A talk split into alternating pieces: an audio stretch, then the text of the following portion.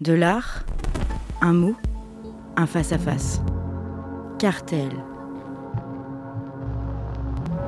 Cette saison dans Cartel, nous nous intéressons aux écarts, aux intervalles, qui sont parfois aussi des interfaces entre la culture dite haute et la culture dite basse. Impossible en effet de ne pas évoquer les échanges, omniprésents dans l'histoire, entre les territoires de la culture savante et de la culture populaire. Je peux donner un exemple qui me concerne directement, puisque Jean-Charles je m'occupe du Frac Auvergne. Donc au Frac Auvergne, on, on a euh, aussi bien exposé euh, des artistes comme euh, David Lynch, euh, le réalisateur américain, ou Gregory qui est un, un très grand photographe, très inspiré par le cinéma, que récemment Agnès Geoffrey, qui a aussi exposé au Centre Pompidou, David Clarbou, Denis Lager, ou un musicien électronique comme The Caretaker.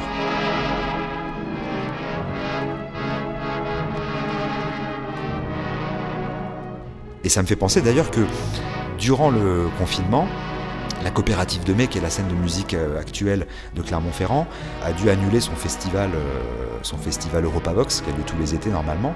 Et donc, pour euh, rééquilibrer ça, ils ont proposé à un certain nombre de musiciens d'aller jouer dans des lieux un peu emblématiques de Clermont-Ferrand. Et donc, ils nous ont proposé d'accueillir une jeune rappeuse qui s'appelle Illustre qui est venue euh, jouer euh, en live, enfin filmer, dans nos salles d'exposition, trois, trois de ses titres, dans l'exposition qui était consacrée à ce moment-là à Agnès Geoffrey.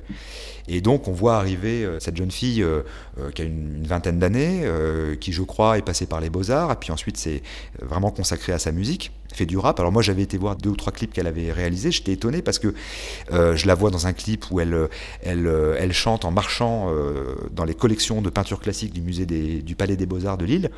Dans ses textes, j'entends des références à Montaigne. Et donc, quand elle est venue au FRAC, je lui dis, mais pourquoi vous avez choisi de venir ici Elle dit, mais moi, je suis déjà venu voir trois fois l'exposition, j'adore. Euh, euh, J'aime beaucoup le travail d'Agnès Geoffrey et euh, je voulais absolument euh, chanter euh, mes trois titres dans cette salle, devant cette œuvre-là. Voilà.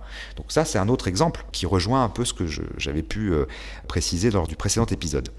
Donc pour revenir à la culture et à cette question de la déhiérarchisation possible entre la culture haute et la culture basse, bah, si une, dé- une déhiérarchisation des catégories culturelles entre art mineur et art majeur a bien eu lieu au cours de l'histoire, ça on en parlera, euh, malgré tout, euh, bah, on doit bien constater que les hiérarchies euh, existent encore, bel et bien.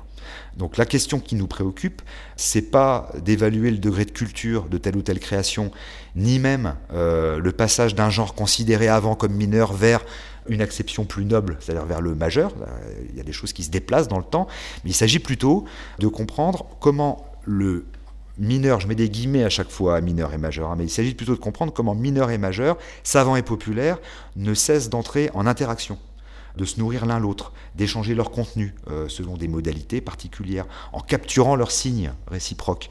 C'est ce que Gilles Deleuze euh, appelait la déterritorialisation, c'est-à-dire qu'on va, on va capter les signes d'un autre territoire et on s'en nourrit et on se on se reterritorialise, on se transforme avec les signes de l'autre. Donc on, le but ici, c'est de- d'essayer de comprendre euh, quelles sont les dynamiques, les énergies, les temporalités qui opèrent comme des courroies de transmission entre les différents domaines culturels. Donc moi, ce que j'ai envie de faire euh, durant les épisodes qui vont suivre, euh, c'est de tenter de montrer, par une série d'exemples, euh, de quelle manière la culture savante ruisselle vers la culture populaire, et à l'inverse, comment la, cultu- la culture populaire s'épanche vers la culture savante. De corps en corps, le cœur atrophié, mon attitude rentre dans la masse. Le décor ne cesse de changer, je suis toujours à la ramasse. L'ivresse des pupilles dilatées, et on se retrouve dans ce matelas. On mêlait nos corps débauchés. Donc c'est deux mouvements qui sont deux mouvements inverses. hein. L'idée de, de- de ruisseler du haut vers le bas et de s'épancher du bas vers le haut. Ces mouvements, ils sont importants parce qu'ils vont nous permettre d'éclairer quelles sont les différentes voies de circulation de la culture d'un milieu vers un autre. Ça va nous permettre notamment de rompre avec un certain nombre d'idées reçues qui euh, postulent euh, sur l'inéluctable séparation entre une culture euh, dite élitiste d'un côté et une culture populaire, populaire, voire une basse culture de l'autre. Donc les choses sont beaucoup plus fluides qu'on ne l'imagine et elles se transmettent selon, des, selon des pulsations souvent inattendues. Si on veut faire une, métaphore sportive, on pourrait dire par exemple que l'histoire de la culture, c'est comme un relais 4 x 400 mètres dont les protagonistes ne se connaissent pas et se passe un témoin. C'est ce- c'est le petit bout de bois là que les coureurs se passent, on s'appelle ça un témoin, c'est intéressant.